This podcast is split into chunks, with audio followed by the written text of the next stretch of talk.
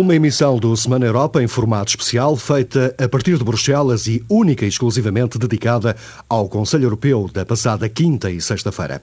Ao contrário do que aconteceu no final da presidência do Luxemburgo e da presidência britânica, desta vez os chefes de Estado e de Governo dos 25 dispensaram a tarde e a noite de sexta-feira. À hora do almoço já estava tudo resolvido e aprovado. Foi uma cimeira sem grande história que, no essencial, serviu para estabelecer uma espécie de calendário para resolver o impasse criado à volta do Tratado Constitucional e para tentar mostrar que a União Europeia funciona, afinal, mesmo sem reforma institucional. As principais decisões desta cimeira, contadas a seguir pela reportagem de Vasco Gandra, correspondente da TSF, aqui em Bruxelas. O impasse em torno do Tratado Constitucional vai ser resolvido até finais de 2008. É este o objetivo traçado pelos líderes europeus. Por agora, evita-se decidir o que fazer com o tratado, assunto que divide profundamente os Estados-membros.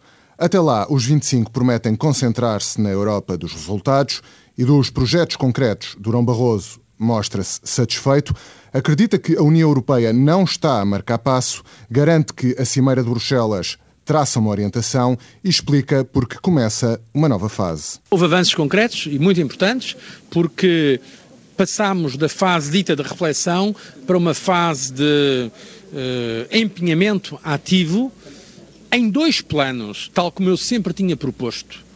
O plano institucional, com algumas uh, datas importantes que vamos seguir, à procura de uma solução para a questão de Constituição, mas não ficar bloqueados à espera desse dia e avançar desde já com uma Europa dos projetos, uma Europa dos resultados. Por isso eu acho que foi muito importante talvez não tenha sido tão excitante como alguns queriam em termos de lutas ou de polémicas, mas foi importante em termos dos resultados obtidos. O presidente da Comissão aponta ainda alguns dos projetos concretos com os quais a União pretende avançar. Fiquei particularmente satisfeito de verificar que não apenas foi confirmada a nossa estratégia, a nossa aproximação global, mas foram também explicitamente apoiados alguns o essencial dos nossos projetos concretos para a Europa eh, no futuro imediato, por exemplo, em termos de investigação, com a criação do Instituto Europeu de Tecnologia, eh, por exemplo, em termos de uma melhor coordenação no que diz respeito às políticas de segurança e de justiça no âmbito europeu. Entretanto, a União Europeia prepara-se para receber novos Estados-membros. Os 25 vão ter em conta a capacidade de absorção da União, ou seja, a capacidade de receber mais países e prometem também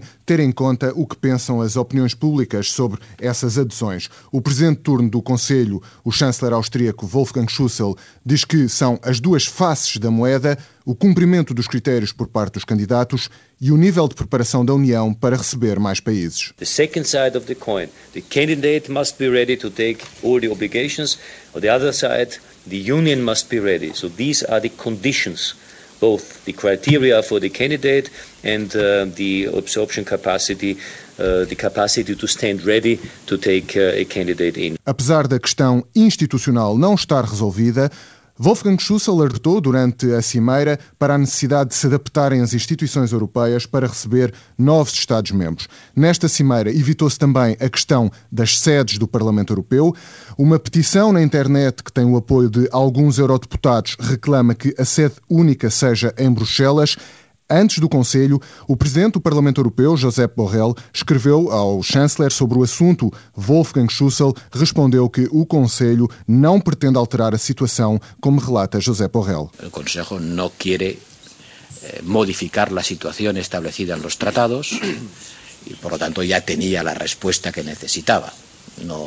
No era necesario volverlo a plantear y habrá usted observado que ningún, no lo ha observado usted porque no estaba, pero yo le puedo decir que ningún miembro del Consejo ha aprovechado mi presencia allí para plantear la cuestión. Um assunto que não foi abordado nesta cimeira de Bruxelas, onde os líderes europeus deram um estímulo ao diálogo com a África sobre as questões de imigração e deram também um sinal verde à entrada da Eslovénia na zona euro já em janeiro, tornando-se assim o primeiro dos novos Estados-membros que aderiram há dois anos a entrar para o euro. Do lado português, no final desta cimeira, José Sócrates olhou para a decisão saída desta cimeira como a mais equilibrada e prudente, tendo em conta as circunstâncias. Em primeiro lugar, e naturalmente, as conclusões que dizem respeito ao Tratado Constitucional.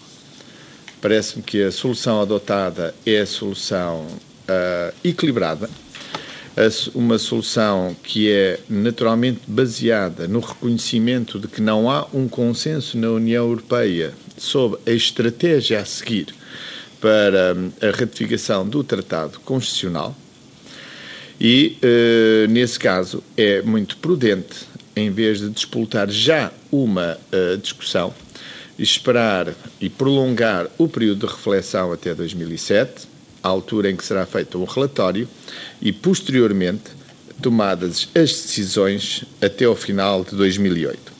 Julgo que estas conclusões são conclusões que estão na linha daquilo que Portugal tem defendido relativamente ao Tratado Constitucional e a necessidade de que criar melhores condições na Europa para que o Tratado Constitucional possa uh, voltar de novo a ser considerado Uh, e ratificado por todos os países. O Primeiro-Ministro português diz também que quer ratificar o tratado através de um referendo, mas não o vai fazer para já. Essa ratificação está dependente da solução política que adotarmos em conjunto, em conjunto, repito, para a questão do Tratado Constitucional e, em particular, para uh, a solução dos dois países que expressaram, cujos, cujos povos expressaram uma posição negativa.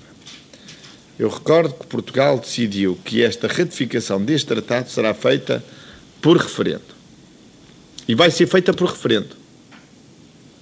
Agora, o que nós não podemos fazer é sujeitar a referendo um texto sem garantir aos nossos concidadãos que esse será o texto que vai vingar como tratado constitucional.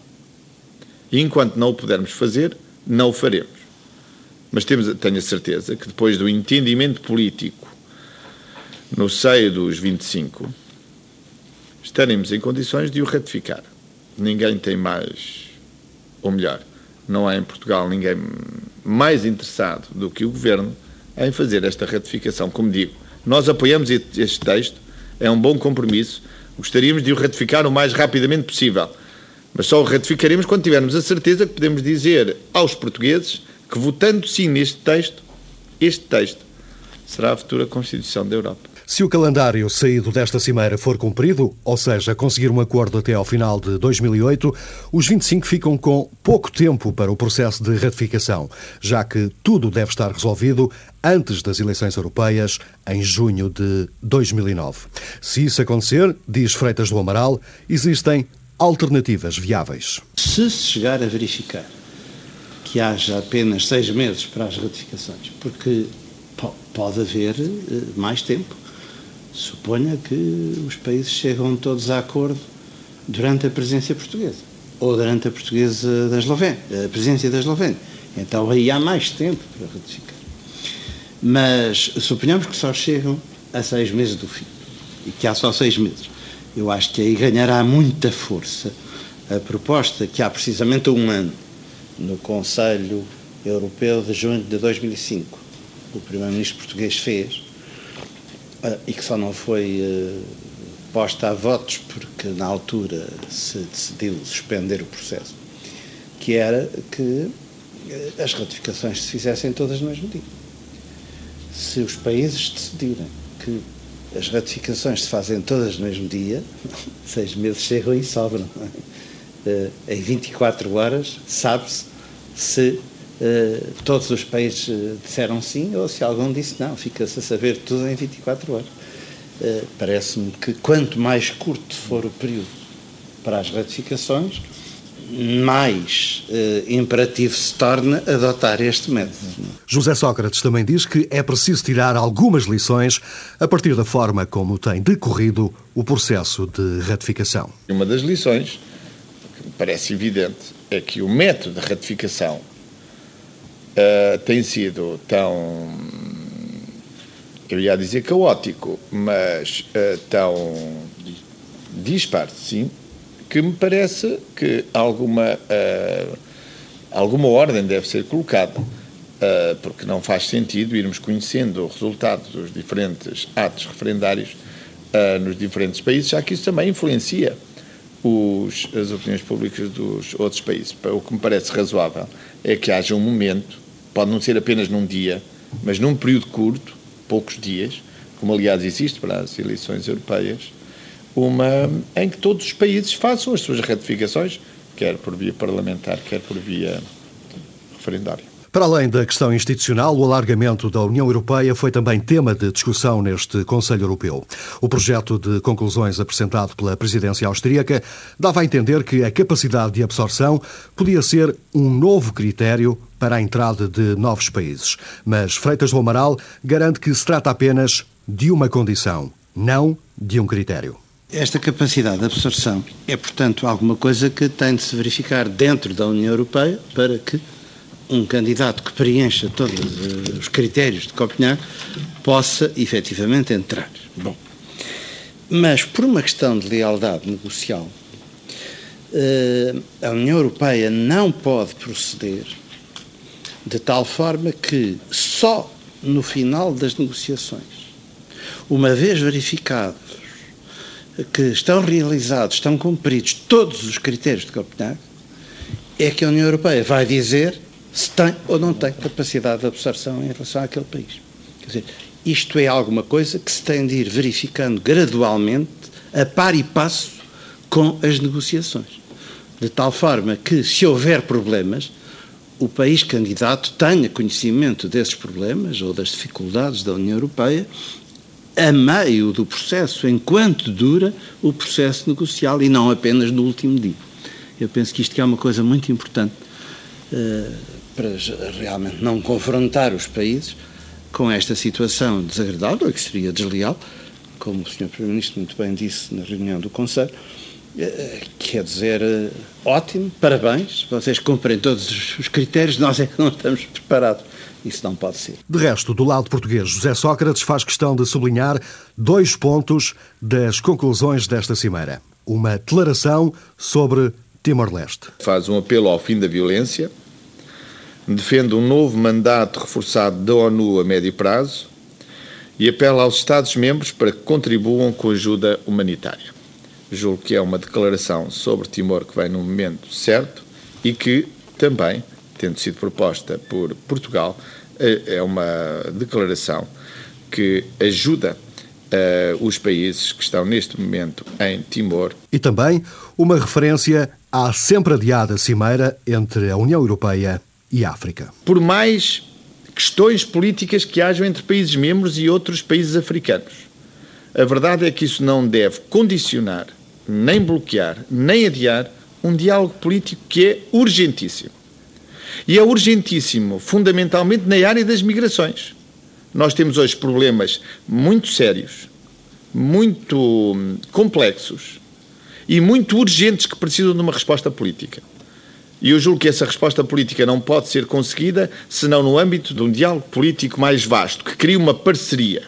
E julgo que há uma vontade nova por parte dos países africanos para cooperarem, quer ao nível do controle dos fluxos migratórios, quer ao nível do controle das fronteiras, para cooperarem com uh, a Europa, para que essa uh, migração possa ser um jogo de soma positiva para os três lados da questão: para os países de acolhimento, para, os, para o desenvolvimento dos países de origem e para as comunidades migrantes. Da parte da presidência austríaca da União Europeia está quase tudo concluído. Ainda falta uma cimeira Estados Unidos-União Europeia, marcada para o próximo dia 21 em Viena. Depois, a 1 de julho, a Finlândia assume a pasta.